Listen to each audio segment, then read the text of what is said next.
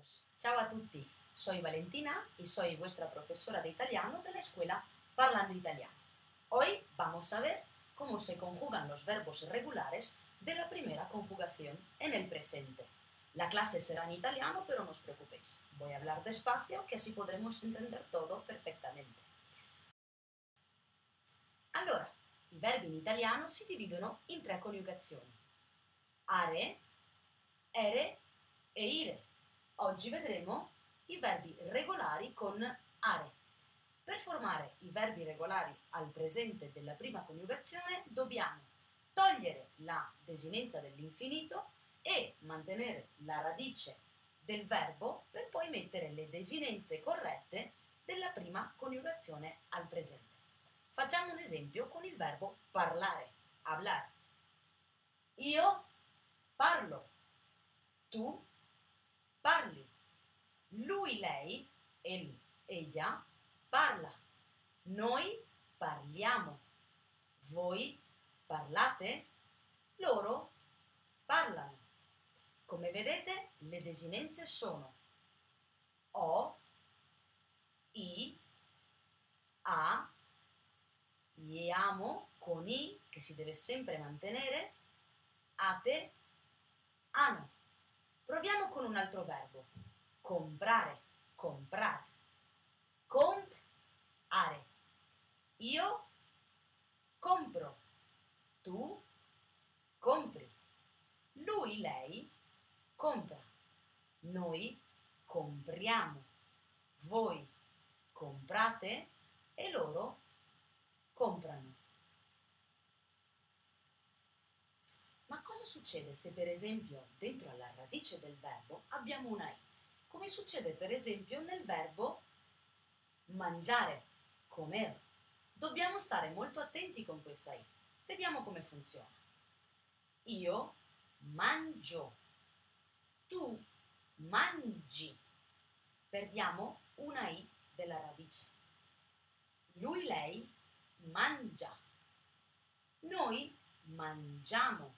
Anche qui si toglie una i. Voi mangiate e loro mangiano. Quindi dobbiamo prestare molta attenzione quando un, in un verbo si presenta dentro alla radice una i.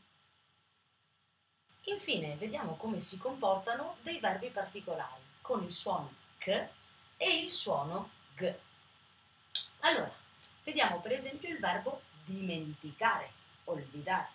Dobbiamo stare attenti perché qui avremo bisogno anche di un H. Necesitaremos una H en dos personas en particular. A ver si nos fijamos. Allora, dimenticare, dimenticare. Dobbiamo mantenere questo suono. Io dimentico. Tu dimentichi. Come vedete c'è un H in più prima della desinenza del presente. Lui, lei dimentica. Noi dimentichiamo. Anche qui un'altra H prima della desinenza. Voi dimenticate e loro dimenticano. Una cosa molto simile succede con i verbi che finiscono in gare, come pagare, pagare.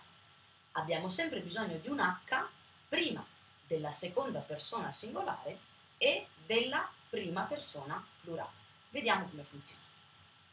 Pagare, pagare. Io pago. Tu paghi con H prima della desinenza. Lui, lei paga. Noi paghiamo, anche qui con H prima della desinenza. Voi pagate e loro pagano. Quindi i verbi che finiscono in care o in gare avranno bisogno di un H prima della desinenza in queste due persone. Seconda persona singolare, tu, e prima persona plurale, noi. Bueno, hemos acabado con nuestra clase sobre los verbos regulares de la primera conjugación. Espero que os haya gustado y si queréis ver más clases de italiano, no olvidéis de seguirnos en el canal de YouTube Clases de Italiano Parlando Italiano. Ciao a tutti!